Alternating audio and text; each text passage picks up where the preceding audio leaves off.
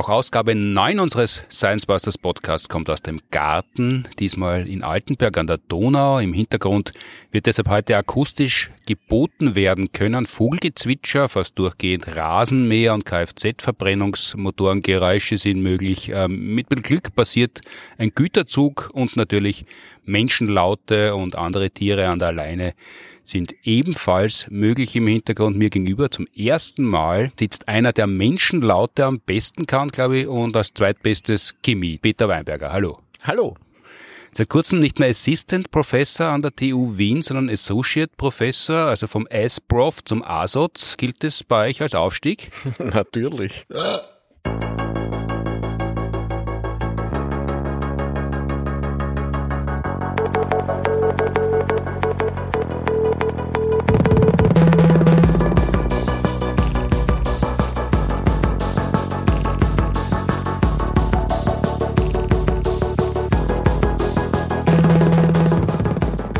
herzlich willkommen zur Episode 9 unseres Podcasts, produziert wie immer mit Unterstützung der Uni Graz und der TU Wien. Mein Name ist völlig unverändert Martin Puntigam und auch wenn Peter Weinberger Podcast Primiz feiert, wir beginnen wie immer mit einer Frage, die diesmal kommt von Neißenstein, der sie uns via Instagram geschickt hat. So, Servus. Meine Frage ist, äh, weil es ja in letzter Zeit wieder sehr starke Unwetter gibt in Österreich und unter anderem gab es da ja auch sehr starken Hagelfall. Und was ich mich halt frage, also warum schickt man da nicht einfach, um den Hagel sozusagen zu bekämpfen, nicht einfach mehr Hagelflieger los? Also diese Methode gibt es ja schon seit Jahren und da frage ich mich halt, warum man das nicht vermehrt einsetzt sozusagen. Gut, danke. Sehr gute Frage und ich kenne das ja schon aus meiner Kindheit dass die Hagelflieger gefordert worden sind, aufgestiegen sind und wenn es dann nicht gehagelt hat, haben alle gesagt, ja, die Hagelflieger, Gott sei Dank, endlich haben wir was, damit nicht die Hagel schlossen und äh, die Ernte zusammenhauen und dann äh, hat es hohe Versicherungen gegeben. Die Hagelversicherung war ja teuer in Wirklichkeit, ist dann oft zum Tragen gekommen. Wenn es dann doch gehagelt hat, und wenn es nicht gehagelt hat und die Hagelflieger sind geflogen, kann ich mich erinnern, äh, dann haben äh, die Bauern in meiner Verwandtschaft dann irgendwann einmal angefangen zu fluchen, wenn es dann gar nicht geregnet hat, weil die Hagelflieger überhaupt den Niederschlag vertrieben haben. Was ist denn davon zu halten, von diesem Hagelfliegen und warum macht man das nicht flächendeckend, damit es so verheerende Bilder wie Ende Juni nicht gibt? Naja, also da kann man zum Beispiel mal das Bundesland Steiermark hernehmen. Da gibt's recht gute Zahlen. Dort gibt's sieben Hagelflieger momentan. Ja, also für, fürs, fürs, ganze, Bundes ganze Bundesland. Ist das, ja. ist das viel? Naja, die decken doch an die 500.000 Hektar ab. Mhm. Also das ist jetzt auch nicht natürlich flächendeckend, aber doch ein großer Teil. Oh Gott, und vieles ist ja Wald, vieles ist Berge, eben, dort, dort ist ja, ja wurscht, die landwirtschaftliche ja. Nutzflächen halt. Ne? Mhm. Und da, wo es heikel ist, eben, die sind damit ganz gut abgedeckt. Ja, die kommen im Jahr auf Gott gut 340 Flugstunden. Ja. Also es ist mhm. jetzt nicht so, dass die nicht gibt. Ja. Mhm. Die Frage ist aber halt, was bringt's mhm. und wie verlässlich ist es? Und äh, du hast ja schon gesagt, äh, dass da auch immer wieder dann von den Bauern gesagt worden ist, na jetzt ist überhaupt kein Niederschlag gekommen. Ne? Da sollte man vielleicht einmal sich überlegen, wie entsteht denn das überhaupt? Ja? Also das ist der, der, der, der Hagel, Hagel. Also der, der Hagel, der Hagel also ne? der Niederschlag in, in, in Hagelform. Genau, ne? weil es türmen sich Gewitterwolken auf, die man äh, optisch leicht erkennt aufgrund dieser extrem dunklen Farbe, ja, wo man sich denkt, puh, da kommt jetzt was. Ne? Was passiert denn da drin überhaupt? Ne? Also wir haben Luftfeuchtigkeit und damit die einmal zu einem Niederschlag wird, muss die kondensieren, also mhm. sich verflüssigen. Ja? Mhm. Und damit muss es damit zu einer Keimbildung kommen. Ja? Das heißt, es müssen die gasförmigen Moleküle so aneinander rücken, dass sie mal zu einem Tropfen werden und das bedeutet aber, dass eine, ein kleiner Tropfen, das ist ja ein kugelförmiges Gebilde, natürlich eine sehr stark gekrümmte Oberfläche hat. Aber, aber wie kommt es zu dieser Tropfenbildung? Was, was, ist die Keimbildung? Was ist da der Keim? Oder, naja, das ist ja nicht wie bei der Pflanze, das was zum Auskeimen beginnt, sondern das genau, ist was anderes. Sondern oder? das ist die kleinste Einheit, die sich, wo sich Moleküle ganz nah aneinander zu einer kondensierten Phase, also Flüssigkeit oder Feststoff, mhm. zusammengefunden haben und nicht wie in einem Gas so weit weit voneinander entfernt sind, dass sie einander nicht spüren ja, und sich also nicht irgendwie in einer speziellen Ausrichtung anordnen müssten. Ja. Das sind sozusagen die kleinsten Keime und die müssen dann wachsen, damit sie eben zu einem Tropfen werden. Und dabei wird eben die Oberflächenkrümmung eine wichtige Rolle spielen, weil ein ganz kleines Kugel hat eine sehr stark gekrümmte Oberfläche mhm. und das ist also viel Energie notwendig, die Oberfläche so zu verkrümmen und die ist oft nicht da. Wir müssen ja bedenken, was heißt denn überhaupt Temperatur? Ja? Temperatur ist ja eigentlich ein statistisches Mittel ja, ein, über die Bewegungsenergie der Teilchen. Und da gibt es halt einige, die haben sehr, sehr wenig Bewegungsenergie und dann gibt es welche, die haben sehr, sehr viel. Und irgendwie der Mittelwert aus dem Ganzen ist dann das, was wir Temperatur nennen. Das, das heißt, äh, Wärme ist im Wesentlichen nur schnelle Bewegung? Wärme ist, ist kinetische Bewegung, also Be Bewegungsenergie der Moleküle. So ist es. Ja. Und die, äh, wenn wir jetzt also eine sehr unterschiedliche Verteilung haben, dann gibt es eben ein paar wenige, die halt noch sehr, sehr wenig Bewegungsenergie haben. Die können sich leicht aneinander orientieren, ohne dass gleich wieder voneinander wegfliegen. Und wenn diese äh, Anzahl kritisch groß genug wird, dann bildet sich da ein Keim. Ja. Und dieser Keim wird natürlich dann schwerer, schwerer, schwerer und würde so ab einem Zentimeter Durchmesser beginnen aus der Wolke abzuregnen. Es würde hm. Betonung, wenn das Ganze Zentimeter so groß, Zentimeter, so groß ist es ja, schon. Ja, aber in der, ja, in der großen Höhe. Das Problem aber ist nur, dass dann diese Wolken ja extrem chaotische Gebilde sind. Ja. Mhm. Das heißt, wir haben heißt hier chaotisch, wir haben, sind schlecht organisiert, genau. vergessen, vergessen Termine und Nein, nicht im menschlich chaotischen Sinn, sondern was jetzt die Druck- und die Temperaturverhältnisse betreffen. Das ist also jetzt nicht irgendwie von unten nach oben in irgendwelchen ganz, ganz regelmäßigen Schichten, ja, dass man genau sagen kann, in der Höhe hat es den Druck und die Temperatur, sondern das ist ganz unterschiedlich in derselben Höhe. Ja. Also deshalb kann man nicht sagen, die Gewitterwolke schaut so aus, rechts unten beginnt das Keimen und links oben kommt dann ein Gewitter raus, sondern das ist vollkommen zufällig. So ist es. Und das ist das, was es so unberechenbar macht. Ja. Das heißt, wir haben also eine vollkommen un vorhersehbare Verteilung von Druck und Temperatur, was natürlich dazu führt, dass es hier beim Druckausgleich starke Strömungen, sprich Winde gibt. Ja, und dann entstehen Aufwinde von bis zu 20, 30 Meter pro Sekunde. Das ist ja wirklich extrem schnell. Und so kleine Partikel werden dann hunderte, manchmal tausende Meter in die Höhe geschleudert, mhm. weil die einfach viel zu klein sind, um in diesen Luftwiderstand dieses Aufwindes runterfallen zu können. Und damit nehmen sie in der großen Höhe dann natürlich wird es dort noch kälter. Plötzlich haben sie dann die Möglichkeit dort zu kristallisieren und an diesem Kristall wachsen dann von außen durch die vorhandene Feuchtigkeit immer weitere Schichten an. Deswegen ist ja so ein Hagelschloss, wenn man sich den anschaut, das ist ja nicht ein wunderschöner Schneekristall, ja, sondern das sind meistens, das schaut ein bisschen wie so Zwiebelschalenartig aus. Unförmige Gebilde, schon kugelig, ja, aber nicht regelmäßig und so wie mehrere Schichten. So wie eine, eine Wachskerze, wo das Wachs flüssig wird, das rinnt runter und, und so wie sie das Wachs, das flüssige Wachs, das dann erschkaltet und erstarrt, genau, übereinander schichtet, so, so entsteht so, der Hagelkorn. Genau, nicht? Und dann kommt, und, und dann kommt es so, wird schwer genug, weil es jetzt immer größer geworden ist, fällt wieder runter kommt aber in eine andere Zone, wo schon wieder Aufwind ist, zack, wird wieder nach oben geschleudert, ja, und so kann das also wie in einer Waschmaschine mehrmals hinauf und runter gehen. Also so kommen diese Tischtennisball großen, Hühnerei großen genau. mhm. Hagelkörner zustande, indem die da oben immer wieder wie in, in einer Umweltsanlage genau, ja. äh, rauf, runter, rauf, runter und immer größer werden? So ist es. Nicht? Und irgendwann ist halt dann einfach dermaßen groß, dass das Gewicht ausreicht, dass sie eben auch dem stärksten Gegenwind trotzen und dann herunterkommen. Ne? Und das, was jetzt diese Hagelflieger äh, versuchen, ist, dass sie eben diese Keimbildung so steuern, dass die möglichst schnell passiert, damit die möglichst schnell eine gewisse Tropfengröße erreichen, um auszuregen, damit die gar nicht erst in, die, in, diese, in diese Aufwindzonen kommen. Aber nachdem das jetzt so schlecht vorherplanbar ist, ist das immer ein bisschen eine Roulette-Sache. Ja? Aber, aber was machen die genau? Man hat Silber Jodid, das ist was, was ich in Erinnerung habe, weil wir haben ja mal in einer Fernsehshow drüber geredet, geredet, so ist es, namens ja. Spritz, du Impfversager. genau, ja. Hat die Folge geheißen, aber da waren wir natürlich sehr beschränkt, weil die Show nur 20 Minuten dauert. Aber Silberjodid habe ich von daher noch in Erinnerung. Das ist das, was man in die Wolken gibt, damit die, diese Keimbildung schneller funktioniert? Genau. Was passiert da genau? Also das Silberjodid ist ein äh, ganz schlecht lösliches Salz ja, und äh, bildet eben ein Feststoff Körnchen, Partikel mhm. und damit die möglichst klein und fein verteilt sind, mhm. löst man dieses Silberjodid in einer Acetonmischung auf. Ja? Mhm. Das ist, das kennt ja jeder aus Nagellack entfernen. Also das ja? ist der, dieser ja, Lösungsmittelgeruch. Genau, das ist dieser Lösungsmittelgeruch. Ja? Und das ist also eigentlich eine sehr brennbare Substanz, ja? ein gutes Lösungsmittel. Und äh, in dem ist dieses Silberjodid aufgelöst.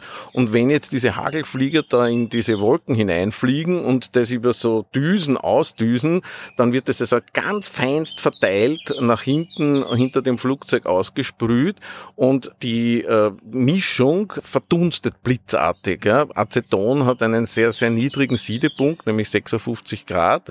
Das heißt, es beginnt, wenn das mit Druck ausgeblasen wird, ja, beginnt es also fein verdüst, den feinsten Partikeln sofort zu verdunsten und überbleiben die kleinen Silberjodid-Partikel. Und mhm. an deren Oberfläche, die sind äh, klare, äh, hartkantige Mini-Partikel sozusagen, beginnt dann sofort die Luftfeuchtigkeit anzuhaften und auf dem dann quasi aus zu regnen, ist die Hoffnung, ja, dass sich also der Keim schneller bildet. Also das, was sowieso passiert durch Sandkörner, durch Bakterien, Pollen, sogar Pollen und so weiter. Richtig, auch das, Viren, ja. Das, das, das ist tatsächlich so, dass Bakterien und Viren von, von der Erde in die Atmosphäre oder äh, ja, ja. aufgeschleudert werden und dort Keime für Regentropfen werden können? Für Regentropfen, für Schneekristalle, also alles, was als Niederschlag runterkommen kann, braucht Keime und diese Keime kann jeder Fremdkörper sein, der klein genug ist, an dem sich irgendwas anhaften kann. Ne? Der muss halt einfach nur ein bisschen in diese Höhen überhaupt hinaufkommen, ne? wo die Wolken sich bilden. Und, und das versucht man künstlich herzustellen durch diese Silberjodid-Kristalle, äh, was ist es? Ja, es sind dann Kristalle natürlich, die sich da bilden und das ist eben das Schöne. Dadurch hat sie klare Oberflächen und an denen kann dann eben sich sehr schnell das Wasser anlagern und hier sozusagen diese Tropfenform bekommen, die groß genug ist, um auszuringen. Das ist die Theorie. Die Praxis ist halt leider, erstens weiß der äh, Hagelflieger-Pilot ja nicht genau, in welcher Wolkenzone, mit welchem Druck und Temperatur er da gerade unterwegs ist, ja, ob das gerade eine günstige Zone ist, in der er diese äh, Silberjodid-Aceton-Mischung loslässt. Ja. Wenn das so wäre, dann passiert tatsächlich, was er möchte, nämlich dass sich diese Tropfen bilden und es ausregnet. Mhm. Aber die Wahrscheinlichkeit ist halt gleich groß, dass es auch nicht so ist. Und kann das Gegenteil auch passieren, dass er da Keime ausstrahlt und blöderweise kommen dann die in diese Umweltanlage und dann, dann löst er erst recht Hagel aus? Im, Im schlimmsten Fall kann das natürlich auch passieren, aber sehr viel wahrscheinlicher ist es, dass eben das Ganze eben so wird, dass man versucht, es gibt ja historische Beispiele, die sind ja wunderbar von diesem berühmten Treffen da in St. Petersburg 2006, ja, wo man äh, heraufkeimende äh, Gewitterwolken also ausregnen lassen war. Genau, richtig. Das, ja? Da wollte man eben, da wollte Putin beweisen, wie gut er ist, ne? äh, was er ja gern macht. Äh, und äh, hat ja, dabei gut, das, das, das immerhin unterscheidet ihn kaum von anderen Menschen zu beweisen, wie gut man ist. Das wollen ja alle gern. Genau, ja. Da hat er sich aber mit diesem Hagelfliegen was denkbar Ungünstiges ausgesucht, ja, weil äh, es ist nämlich passiert, dass er zwar tatsächlich gesorgt hat, dass sich diese Keime bilden, ja, aber eben in einer Form, dass es dann einen riesigen Platzregen gegeben hat. Ja. Also es war ganz ein schlechtes Timing. Ja. Und dann sind alle wie die begossenen Pudeln da gestanden. Also unterm Strich, von der Theorie her ist es ein gutes Konzept. Ja. Das Problem ist nur die Wahrscheinlichkeit, dass der Pilot genau in der Zone, wo es funktionieren würde, dieses aussprüht, ist halt eher nicht sehr häufig. Mhm, weil eben Wolken und das Wetter und die Wolkenbildung und Gewitterbildung so vollkommen chaotisch eben und unberechenbar ist, dass äh, das sein kann, dass es was hilft, dass es sein kann, dass eine Gewitterwolke wild ausschaut und dann wird's aber nicht wild oder dann, dann wird's woanders wild. Wenn's wild wird, weil Gewitter sind ja sehr wie soll man sagen, sehr mächtige und sehr gewalttätige Naturphänomene. Das ist ja dann für die Piloten eigentlich auch nicht so ohne, wenn die da mit dem Flugzeug in eine Gewitterwolke reinfliegen, oder? Natürlich, das große Problem sind ja diese äh, extremen Aufwinde, ja, die 20 bis 30 Meter pro Sekunde, da reißt es einem ja ordentlich aus der Flugbahn. Ja. Also man muss da schon ein wagemutiger, guter, sehr geübter Pilot sein, dass man eben solche Turbulenzen, wie wir sie aus den Verkehrsflügen kennen, wo du das Gefühl hast, dass plötzlich pff, absackt wie im freien Fall, ja, oder dass einem raufreißt aus dem Nichts, ja, dass dann das Essen irgendwo da steht. Ne? Also das ist dann der Regelfall für so einen Hagelflieger. Ja. Mhm. Also da muss man schon äh, gute Nerven haben und das, das Fluggerät gut unter Kontrolle haben. Ne? Ja, und Blitze gibt's ja, oder? Natürlich gibt's dann auch noch eben elektrostatische Entladungen, sprich Blitze. Äh, allerdings ist ist äh, das Flugzeug selber in aller Regel dabei eigentlich nicht gefährdet, weil selbst wenn es einschlägt, ja, ähm, es kann nicht abgeleitet werden. Ja. Das heißt, es lädt sich halt höchstens außen auf, aber wird dann durch den Flug wieder entladen. Also das ist jetzt normalerweise kein Problem. Ja. Ich meine, wo es natürlich theoretisch äh, ein Problem sein kann, sind diese einhergehenden, das sind ja ganz starke Ströme, die da so ein Blitz äh, verursacht. Mhm. Das heißt, er hat natürlich auch einen Elektromagnet... Ströme, Ströme Stromstärken. Stromstärken, ja. Äh, dass, dass dabei natürlich auch kurzfristig auch ein starker elektromagnetischer Impuls, äh, der die Instrumente beeinflussen kann. Ja. Also wie ein starkes Magnetfeld. Ne. Das kann natürlich schon äh, Probleme bereiten. Ne. Aber da kenne ich mich ehrlich gesagt ein bisschen mhm. zu wenig aus, als dass ich da im Detail was sagen könnte. Ja. Die, die, die Frage ist, ist natürlich eine Kosten-Nutzen-Frage. Ja? Was ist billiger im Zweifelsfall? Ja? Und wenn man überlegt, im harmlosesten Fall war es einfach unnötig. Der hat da diese Silberjodid-Aceton-Mischung in die Wolke reingesprüht. Es hat keinen Niederschlag gegeben oder nicht dort wie gewünscht, dass es sich ausregnet außerhalb der landwirtschaftlichen Nutzflächen. Dann hat man halt einfach die Wolken mehr oder weniger verschmutzt. Ja. Das, das ist es dann. Ja. Mhm. Also aber, aber das ist das ist so eine kleine Menge, dass das nicht ins Gewicht fällt oder äh, Silberjodid ist sowieso nicht giftig und es ist egal oder oder sollte man das, das eigentlich auch vermeiden? Naja, also es sind solche kleinen Mengen, dass die jetzt da in dem Fall wirklich nicht ins Gewicht fallen. Aber es ist halt trotzdem eine zusätzliche Umweltbelastung letztlich. Ja. Und ja, die andere Sache ist eben, wenn dann etwas schief geht, weil eben die Chaotik der Wolken falsch eingeschätzt wurde, dann kann es eben zu massivsten, großkörnigen Hagel kommen und ich habe statt einem Schutz eigentlich den Schaden erst angerichtet. Ne? Also das passieren kann natürlich auch passieren. Ne? Das heißt, in Wirklichkeit ist das Hagelfliegen ganz sicher nur ein Abenteuer für wagemutige Piloten, Pilotinnen, aber der restliche Nutzen ist immer davon abhängig, wie die Wolke aufgelegt ist. Genau, ja.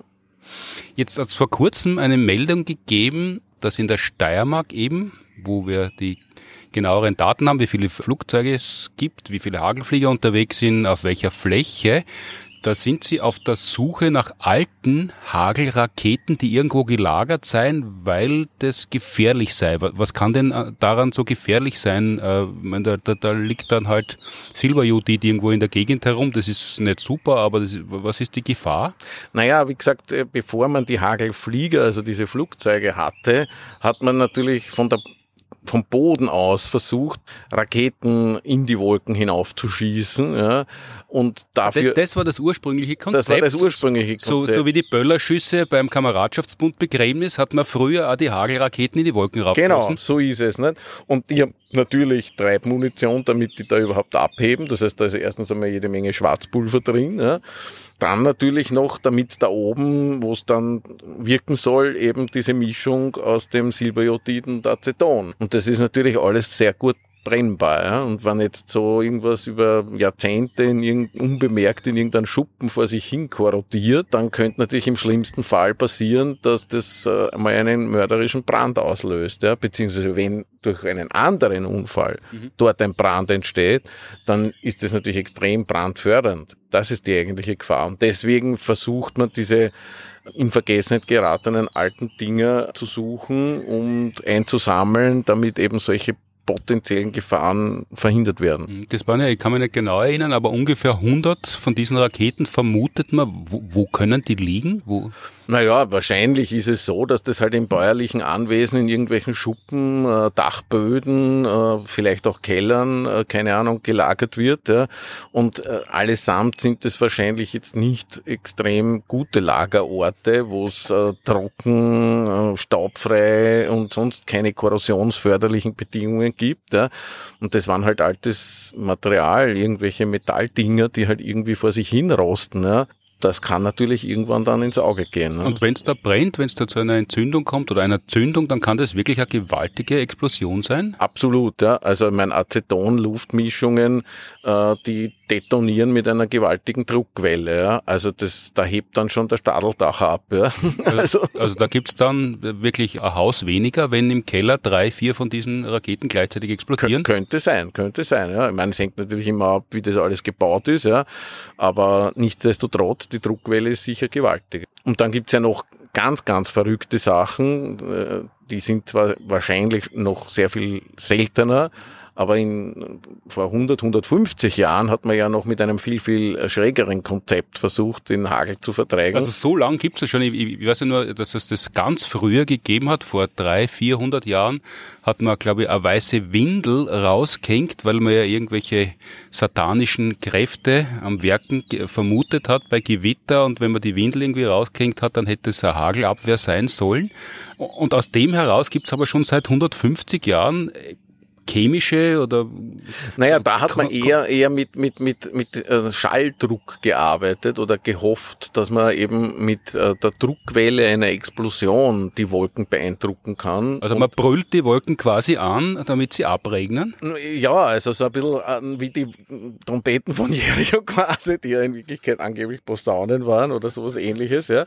Na, da hat man tatsächlich versucht, also mit Propangasmischungen Explosionen in so trichterartigen, großen, äh, archaisch anmutenden Böllerkanonen zu produzieren und, und, und mit diesem Schalldruck dann die Wolke so zu beeindrucken, dass es dort zur Verdichtung kommt und zur Keimbildung und zum Ausregnen. Ne? Das hat natürlich auch nicht wirklich sehr zielgerichtet funktioniert. Aber das Konzept war damals schon bekannt, dass man einen Trichter von der Erde oder auf die, auf die Wolke... Ich bin mir nicht sicher, ob man wirklich wusste, was man da tat, aber es gibt historische Aufzeichnungen und grafische Darstellungen von diesen Dingen. Ja, also das ist tatsächlich so, so wie ja so ein, zwei Meter lange das trichterförmig nach oben gehende Metallkanonen, ja, und, und da hat man halt mit, mit einem ordentlichen Wumms, ja, wollte man den Wolken beeindrucken. Hat ja. man den Wolken ballistisch ausgerichtet gescheißen, aber die waren entsprechend unbeeindruckt. Ja.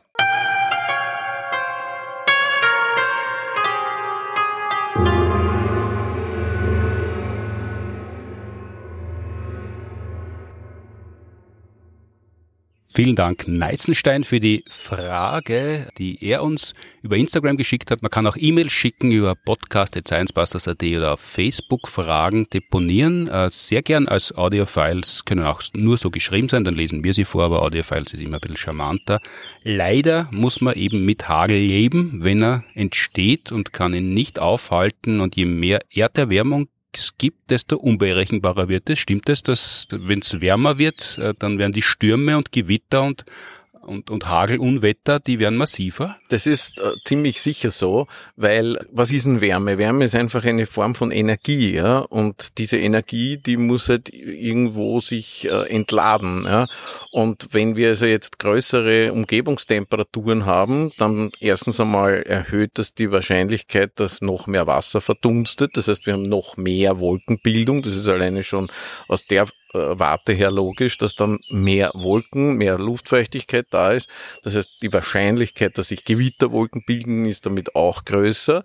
Und wenn jetzt insgesamt die Temperaturen höher sind, wir haben schon vorher erwähnt gehabt, dass das Ganze eine statistische Mittelwert über extreme äh, Energieverteilung ist, dann gibt es natürlich noch wahrscheinlicher extreme äh, Wettererscheinungen. Einerseits noch mehr Gewitter, noch mehr Blitzentladungen, noch mehr Hagel, noch größeren Hagel, weil einfach dann die Druckunterschiede in diesen Wolken noch größer werden und damit die Aufwinde noch gewaltiger werden. Und damit diese Zyklen mit dem äh, Aufwinden und die die Hagelschossen größer werden lassen, halt dann nicht nur drei oder viermal, sondern halt vielleicht zehn oder 15 Mal durchlaufen werden und dann werden die Trümmer noch größer. Fußballgröße oder oder Ich traue mich oder, nicht so vorher zu sagen, was da das Limit ist. Weil ja. da, da fliegen sie schon vorher runter. Nein, also das ist jetzt nicht zu erwarten. Nein. Aber was man schon sagen muss, ist, dass das keine lineare Entwicklung ist. Ja? Das heißt, äh, nur ein halbes Grad mehr vom letzten Mal zu diesem Mal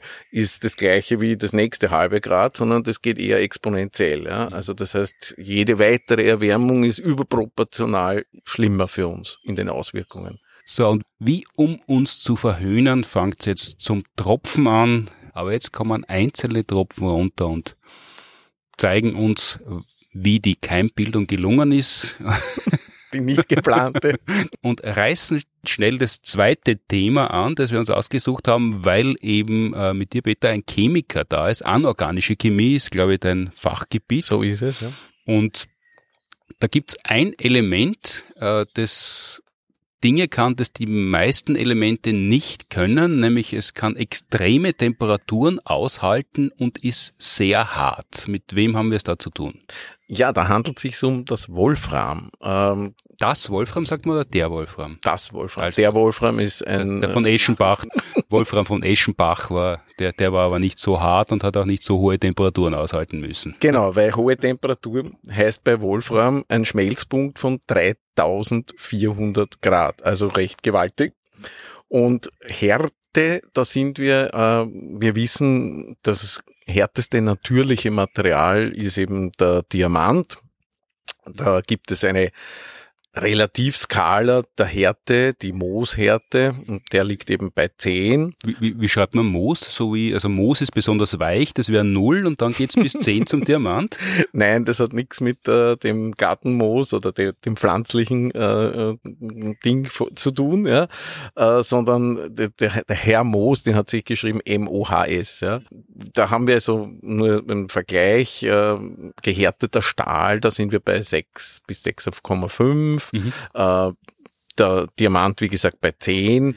Äh, ein Gips liegt irgendwo bei zwei, ja, also den kann man sogar mit dem Fingernagel ritzen. Mhm. Und äh, das metallische Wolfram, das liegt bei 7,5. Ja. Das heißt, der, der menschliche Daumennagel ist bei drei, wenn er Gips mit zwei ritzen kann. Irgend sowas schätze ich jetzt also, mal. Also eigentlich gar, gar nicht so weich. Ja, nein, also das. Aber man kann es eh ganz gut wehtun in Wirklichkeit. Mit einem harten Nagel kann man jemanden ganz schön verletzen. Das stimmt. äh, Jesus kann ein Lied davon singen.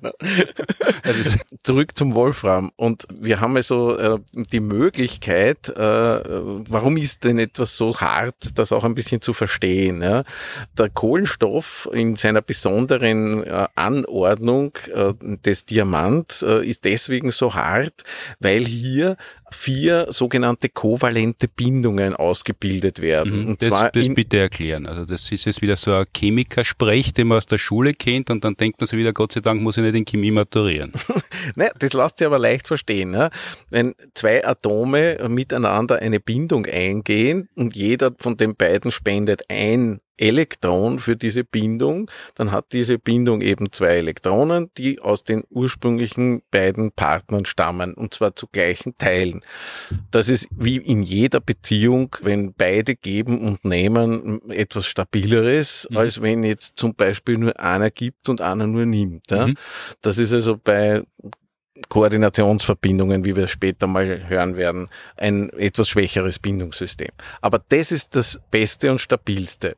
Und wenn wir noch dazu vier davon haben und die räumlich hochsymmetrisch, tetraedrisch angeordnet, das ist also eine der härtest denkbaren äh, Möglichkeiten, das heißt, Atome miteinander zu verknüpfen. Das heißt, da gibt es ein Kohlenstoffatom und in vier Richtungen verbindet sie das mit anderen Kohlenstoffatomen? Ganz genau. Und zwar eben in die Richtungen der Ecken eines Tetraeders. Ja. Mhm. Das äh, auch geometrisch äh, leicht zu verstehen. Ähm, vielleicht ein kleiner Ausflug in die Geometrie. Mhm. Äh, das ist der kleinste platonische Körper. Ja? Das heißt, wie kann ich vier Punkte um einen Mittelpunkt anordnen, dass sie untereinander gleich weit weg liegen und auf einer Umkugel liegen, also auch vom Zentrum gleich weit weg sind. Das ist der Tetraeder. Ich könnte es natürlich auch quadratisch machen, aber das ist nicht ganz so weit auseinander, weil wenn ich jetzt zwei von diesen äh, Quadratecken nehme und um 90 Grad hochkant stelle, dann sind die einfach weiter auseinander, ja, mhm. untereinander. Das ist das Maximum, was ich schaffe. Und diese hochsymmetrische Anordnung führt eben zu dieser ganz, ganz harten Bindung. Und beim Wolfram haben wir jetzt eine andere Situation. Dieses Metall äh, sitzt in einem sogenannten kubisch zentrierten Gitter. Was heißt das wieder? Kubisch ist ein Würfel, ja. Äh, das heißt, an den vier Ecken, äh, äh, Entschuldigung, acht Ecken eines Würfels sitzt jeweils ein Wolframatom und eines genau in der Mitte von dem Würfel. Ja. Mhm. Jetzt, wenn man sich so eine Packung anschaut, dann stellt man fest, dass ja eigentlich zwischen diesen wenn man sich die jetzt wie Kugeln vorstellt, die Atome, mhm. dass da zwischen Lücken sind. Ja?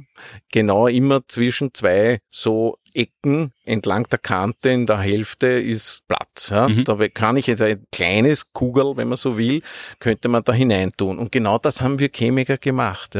Wir haben hier kleine, nämlich nur halb so große Kohlenstoffatome hier hineingesetzt. Mhm. Ja, und dann beginnt sich dieses Gitter zu verzerren, weil natürlich die nicht ganz genau hineinpassen, sondern man haucht groß sind. Und jetzt kommt eine völlig neue Strukturtyp und der ist auch faszinierend.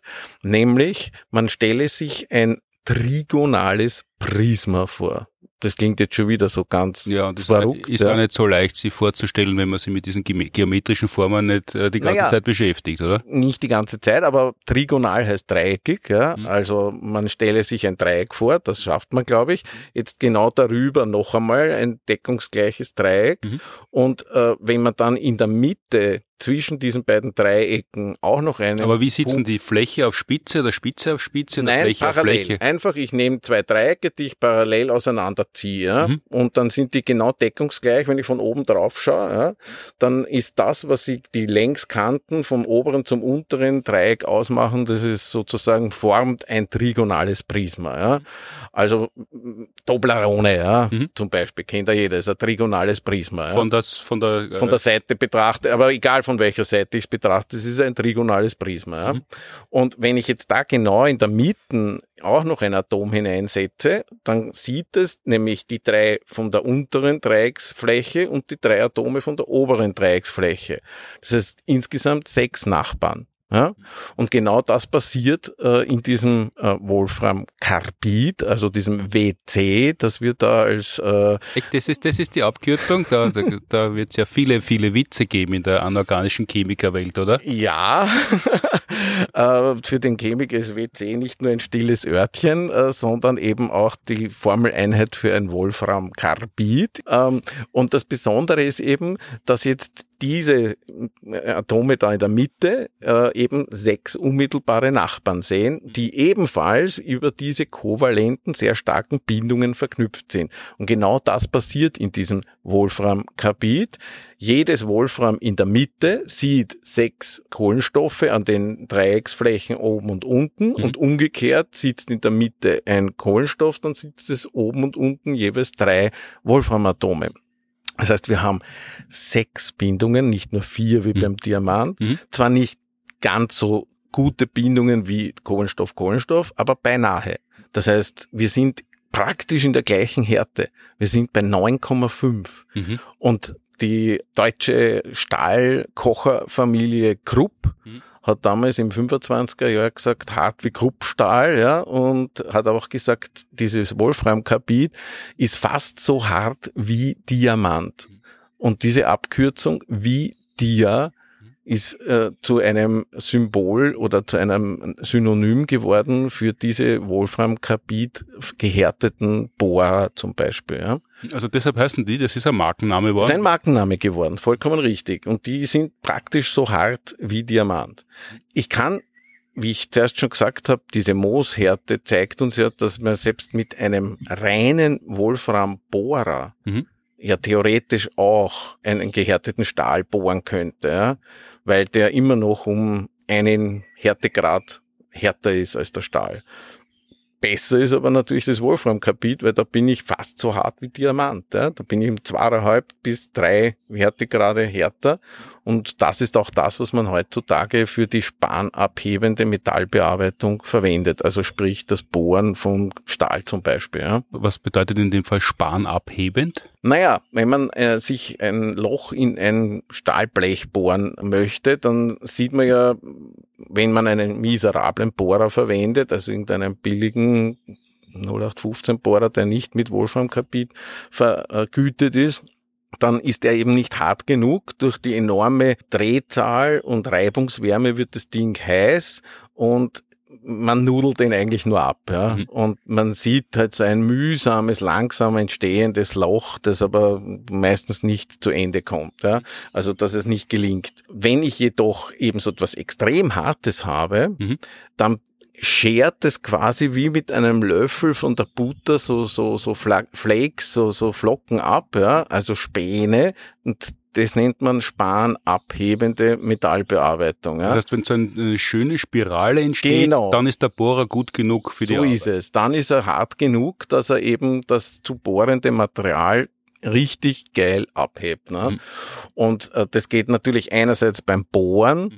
das geht aber auch zum Beispiel mit einem Schneidwerkzeug auf einer Drehbank. Ja? Wenn ich jetzt irgendeinen einen Formkörper auf der Drehbank, also auf einen Normdurchmesser mhm. herunterdrehen muss oder irgendein Gewinde oder was auch immer hineinschneiden muss, dann äh, habe ich ja eine hohe Bewegungsgeschwindigkeit, mhm. dann kommt irgendwann dieses Schneidgerät an die Oberfläche von dem Ding und dann kommt einmal kurzfristig kurzfristig eine enorme Schlagbeanspruchung. Und genau da sind wir jetzt bei einem Problem. Das gilt generell im Leben. Der Hund liegt immer im Detail. Ja. Äh, wir haben mit Wolfram Kapit zwar ein wunderbar hartes Material mhm. und noch dazu quasi hausgemacht, mhm. weil eines der größten europäischen Wolfram-Vorkommen äh, ist nämlich in Österreich, mhm. in Mittersill. Wo, wo ist das genau? Also das ist im Nationalpark Hohe Tauern. Mhm. Ja, also, also in Salzburg, oder? Genau, im Felbertal, ja, im Salzburger Bundesland Salzburg, im Felbertal. Und dort wird also seit Jahrzehnten eben der Schelit abgebaut. Das ist ein Calcium-Wolframat als Mineral. Schelit? Ja, mit Doppel-E. Mhm. Schelit benannt nach dem Entdecker. Ja, das dürfte der Mineraloge gewesen sein, der also das. Der Herr Scheel. Ich, mhm. ich, also nicht, ich, nicht, wenn man das, das Mineral schälen muss, sondern. Nein, nein, nein, also, es hat keine Schale. Ja. Äh, und dieser Schelit, ja, dieses Calcium-Wolframat, äh, das wird eben aufgearbeitet über den Umweg zum äh, Wolfram-Trioxid zuerst und dann mit Wasserstoff reduziert. Dann bekommen wir metallisches Wolfram und dann kann man aus dem dieses schon erwähnte Wolfram-Carbid machen für, für die Hartmetalle. Das ist eine ganz kurze Zusammenfassung jetzt, aber wenn wir schon die Zeit haben im Podcast, was, was passiert da genau? Weil wenn man das schon seit den 20er Jahren äh, bezeichnen kann, dass es so hart ist, dann ist es ja vorher entdeckt worden. Und dieser Vorgang, dass man aus einem Stein, von dem man ja wissen muss, dass das, was man gern haben möchte, drinnen ist, dann letztlich einen irrsinnig harten Bohrer kriegt, was, was passiert da genau Schritt für Schritt? Na gut, das erste ist einmal, das ist natürlich jetzt nicht gediegen dort. Ja. Das sind ähm, Kristalle, die vermengt sind mit anderem Gestein. Mhm. Ja. Und wir haben also da ungefähr einen Gehalt von ein bis eineinhalb Prozent. Ja. So, so wenig. So das heißt, wenig. Der, ja. der Rest, den kann man überhaupt nicht brauchen oder für was anderes oder? Also zumindest nicht für die Wolfram-Verarbeitung. Mhm. Äh, ja, das ist also im Wesentlichen verschiedenes Silikatgestein, äh, das also Quarzsand im weitesten Sinn, sage ich jetzt einmal. Das braucht man dort für sonst nichts. Ja. Mhm. Also man hat viel Abraum. Und das Problem ist, man muss also das jetzt aufkonzentrieren zuerst. Ne? Da sind jetzt dann Verfahren der Erzaufbereitung notwendig. Das heißt, das Ganze wird gemahlen, kommt dann auf so Rüttelstrecken, wird flottiert, wie man das nennt. Das heißt, das sind dann so leicht geneigte große Becken, wo eben über flache Tische quasi eben das Erz aufgeschleimt drüber fließt. Ja. Aufgeschleimt? Heißt naja, das wird zuerst so aufgeschäumt, da kommt noch so ein, die Oberflächenspannung beeinflussendes Material hinein. Mhm so ein bisschen wie eine Seife quasi, ja. Und dann konzentrieren sich die gemahlenen Körnchen äh, eben je nach Gewicht mehr an der Oberfläche oder mhm. bleiben liegen. Und so kann ich, weil Wolfram ja auch sehr schwer ist, kann ich eben das wolframhältige Material eher absinken lassen und den Rest schwemme ich damit drüber und weg. Ja. So kann man das aufkonzentrieren. Und das macht man halt zuerst mechanisch und dann immer feiner und kommt dann schließlich zu dieser Verarbeitung zum Wolfram-Trioxid. Das ist im Wesentlichen mit Salzsäure ein Aufschluss. Ja mhm. äh, damit man das Kalzium los wird. Ja, und das wird dann als Calciumchlorid, äh, ist das löslich und geht weg. Ja, und dann bleibt eben über ein so ein zitronengelbes Pulver, das ist das Wolframtrioxid. Mhm. Und das wiederum kann man im Unterschied zu vielen anderen Oxiden nicht zum Beispiel mit Kohlenstoff reduzieren. Ja, das ist ja eine typische Erzaufbereitungsmethode für viele andere Metalle. Ne. Eisenoxid ja, wird ja mit Koks reduziert im Hochofen zum Roheisen. Das geht mit Wolfram nicht, weil sonst hätte man nämlich gleich die Reaktion zum Wolframkarbid, das man teilweise ja später eh herstellen möchte, aber nicht ausschließlich. Das heißt, zuerst geht man mal zum Metall und reduziert daher mit Wasserstoff. Ja. Das heißt, hier wird eben das Wolframoxid mit Wasserstoff umgesetzt, dabei entsteht Wasserdampf und metallisches Wolfram. Mhm. Das ist jetzt so in groben Zügen der chemische Aufarbeitungsprozess hin zum Metall. Das wiederum wird dann eben umgesetzt, äh, zum Teil zumindestens eben zum Wolframkarbid. Da brauchen wir eben den Kohlenstoff jetzt. Und dieses Wolframkarbid ist dann das, was man eben für diese Hartmetallwerkzeuge verwendet. Wie, wie, wie lang dauert es ungefähr? Also wenn man das, dieses Chelit, diesen Chelit, das Chelit, das Die, der Chelit, ja. Den, den Chelit in dem Fall, der, den Chelit, wenn man den abgebaut hat, bis man dann zum Wolfram Kabit kommt, wie lange dauert dieses Aufbereiten? Boah, also das ist auf jeden Fall ein mehrtägiger Prozess. Ja. Also das ist nichts, was man sozusagen in zehn Minuten erledigt hat. Ja. Äh, alleine das mechanische Malen ist ein längerer Vorgang, das Flottieren, Detto, aufkonzentrieren, umsetzen. Also das geht schon. ja, das ist die Natur um uns herum. Ja. Ja, die interessieren sich ja für die Aufbereitung von Chelit zu Wolfram Carbid. Genau. Oder das ist ein sehr äh, energieaufwendiger Prozess, so wie es klingt. Tatsächlich, ja, aber nachdem ähm, dieses äh, nicht sehr häufig vorkommt, dieses Wolfram, ist es natürlich auch wertvoll und dementsprechend hat es einen guten Marktpreis und dann rechnet sich das. Ja. Um jetzt noch das Problem der Härte, äh, das ist ja generell ein Problem, wenn etwas sehr hart ist, dann ist es meistens auch sehr spröde. Das heißt, es, also es bricht leicht ab, wenn diese Schlagbelastung. Genau. Und jetzt sind wir nämlich dort, was ich zuerst bei dieser Drehbank äh, mhm. erwähnen wollte. Das heißt, man muss eigentlich hier einen Kompromiss finden aus Härte und eben dieser Schlagzähigkeit. Ja? Und das gelingt mit einem Werkstoff nicht. Und da kommt jetzt die Forschung bei uns an der TU Wien ins Gespräch. Meine Kolleginnen und Kollegen vom Institut für chemische Technologien und Analytik sind da seit Jahrzehnten Profis auf dem Gebiet. Das heißt, da werden sogenannte Verbundwerkstoffe hergestellt. Mhm. Ja. Das heißt, man versucht das Beste aus zwei Welten. Ja, also Aber in dem Fall gelingt's. In dem Fall gelingt's, nicht so wie in der Politik, genau. Man sucht sich auf der einen Seite diesen Hartstoff, ja, eben dieses Wolfram. Ja, wobei in der Politik scheint es auch zu gelingen, aber aus einer Welt kommt halt nicht besonders viel Bestes. Naja, das ist dann die Binderphase, die duktile, die weiche, die immer die Schläge abkriegt ja, und ausbuffert. Ja. Äh, also das Bild ist gar nicht so schlecht. Ja, ja jedenfalls braucht man sozusagen eine metallische Binderphase, die duktil ist, also die, die verformbar ist, die so eine gewisse Zähigkeit hat. Da verwendet man zum Beispiel Kobalt, metallisches Kobalt, kann man auch Nickel verwenden und anderes. Und eben genau da beginnt eben jetzt die Wissenschaft dahinter, weil natürlich grundsätzlich es schwierig ist, diese Hartmetall-Wolframkarbid-Partikel in dieser Matrix aus weichem, duktilem Material so einzubetten, dass die auch wirklich drin bleiben und nicht bei einer Belastung herausbröseln. Ja. Also ich kann jetzt sozusagen nicht einfach Sand mit Plastilin mischen ja, und dann hoffen, dass ich da das perfekte Schleifmittel habe oder Schneidmittel oder wie auch immer, weil wenn diese Sandkörner im Plastilin nicht bicken bleiben und nicht haften, wenn sie an der Grenze, an der Korngrenze keine gescheite Haftung gibt, dann ist natürlich der ganze Festigkeitspunkt weg. Ja? Mhm. Und das ist also wirklich der Hund im Detail, den zu erforschen und, und das wird eben äh, ein, so ein Verbundwerkstoff hergestellt, den nennt man äh, Zermet. Das ist ein Kunstwort, C-E-R-M-E-T, ja, mhm.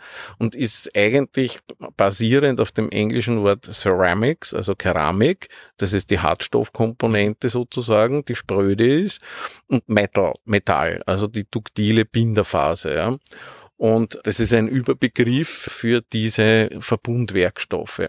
Und heutzutage wird es eben so gemacht, dass man hier die beiden Komponenten pulverförmig vorliegen hat, mhm. in einer inniglichen Vermengung zusammenbringt und dann über spezielle, sehr, sehr ausgeklügelte Wärmebehandlungen äh, in einer gegebenen Form äh, dann äh, zum eigentlichen Werkstück macht. Das, ja. Man backt einen Zermet-Kuchen? Im Prinzip ja. ja. Es ah, aber man, man gibt ihn nicht einfach ins Rohr und sagt dann 30 Minuten bei 200 Grad Ober Unterhitze äh, und dann kurz lüften lassen, sondern das ist, das ist der Grund für die jahrzehntelange Forschung, dass man unter anderem Erstens diese Wärmebehandlung herausfinden Diese Bedingungen und natürlich nicht nur einfach die Temperaturführung, sondern das macht man auch unter gegebenen Atmosphären. Äh, also man kann ja da natürlich entweder oxidisch oder reduzierend sein. Man kann Inertgas verwenden man kann Drücke erhöhen beim Erhöhen der Temperatur.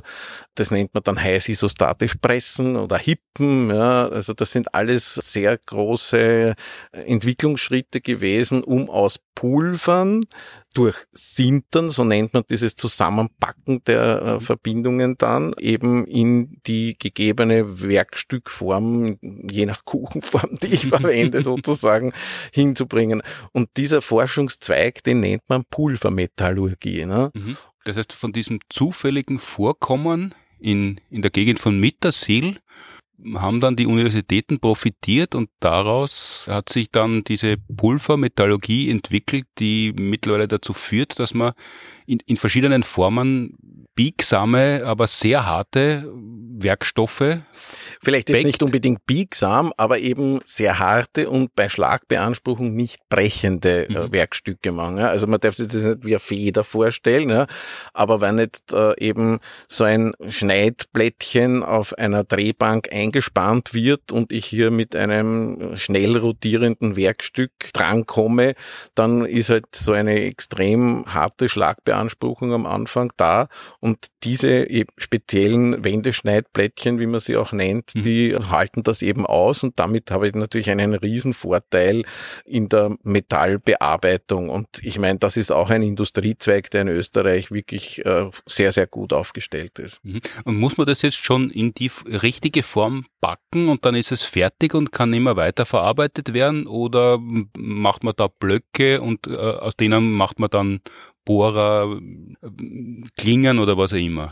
Naja, also in aller Regel versucht man sehr wohl, dass man die finale Form dann nicht mehr nachbearbeiten muss, weil das wird nämlich dann etwas schwierig. Wenn ich da bei 9,5 bin, ja, hätte ich ja nur noch Diamant, um mit dem das irgendwie noch zu beritzen oder zu verändern. Also ja, man muss hier also die gewünschte Form schon im Vorfeld eben einplanen, dass das dann genau in dieser Form herauskommt. Ja. Natürlich ist auch da wieder der Punkt, dass die ursprüngliche äh, Rolling-Größe dann durch den Sinterprozess natürlich am Volumen meistens sich verändert und eben auch da ist es wichtig, dass man das so steuert, dass dann nicht am Schluss zwar die richtige Form, aber zu klein ist. Ja. Mhm. Wenn das eingeht quasi, ja, wenn der Kuchen nicht aufgeht, sondern mhm. zusammenfällt, dann würde würde das Werkstück ja nicht passen. Ja. Also das, das sind wirklich äh, ganz ausgeklügelte äh, Systeme, mit denen man da arbeitet, damit das dann die richtige Form und Größe hat. Für den Fall, dass man sich jetzt dafür interessieren würde, was studiert man denn da und wie lang dauert's, bis man das so gut kann, dass man es nicht nur machen kann, wie es heute Stand der Dinge ist, sondern äh, in der Lage wäre, das gegebenenfalls weiterzuentwickeln? Oder, oder geht das überhaupt nicht mehr? Das ist schon am Plafond, man kann nur noch die Formen verändern. Naja, also das wäre eine kühne Behauptung zu sagen, man ist bereits beim krönenden Schlussstein dieses Gewölbes. Es geht sicher immer noch mehr.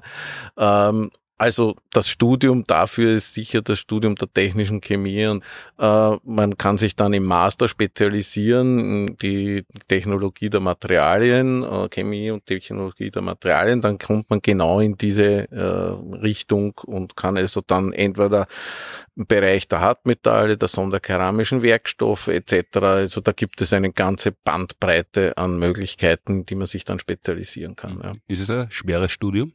Äh, schwierig. Schwer ist das Wolfram. Äh, äh, also nein, es ist nicht schwierig, es ist sehr schwierig. also das heißt, anorganische Chemie war der leichtere Weg? Äh, das ist tatsächlich vielleicht sogar richtig, äh, insofern, als das natürlich auch wahnsinnig viel Empirie noch hineinfließt in diese technologischen äh, Fächer. Das heißt, äh, ich bin eher von der Grundlagenforschung her jemand, der gerne mit ganz klaren Beziehungen und, und, und Gesetzmäßigkeiten arbeitet. Ich habe aber im Zuge meines Studiums Praktika in der anorganischen Technologie gemacht, ähm, beim Kollegen Wolf-Dieter Schubert, möchte ich nicht vergessen, war wunderbar. Da habe ich selber eben auch mit solchen äh, Zermet-Pulver methodologisch äh, bisschen gebastelt, ja. also drei Wochen Praktikum, aber es war dann für mich doch nicht so der Burner in meiner Interessenslage, dass ich gesagt habe, das muss ich unbedingt machen, sondern ich bin ja dann mehr in die molekulare anorganische Chemie gegangen.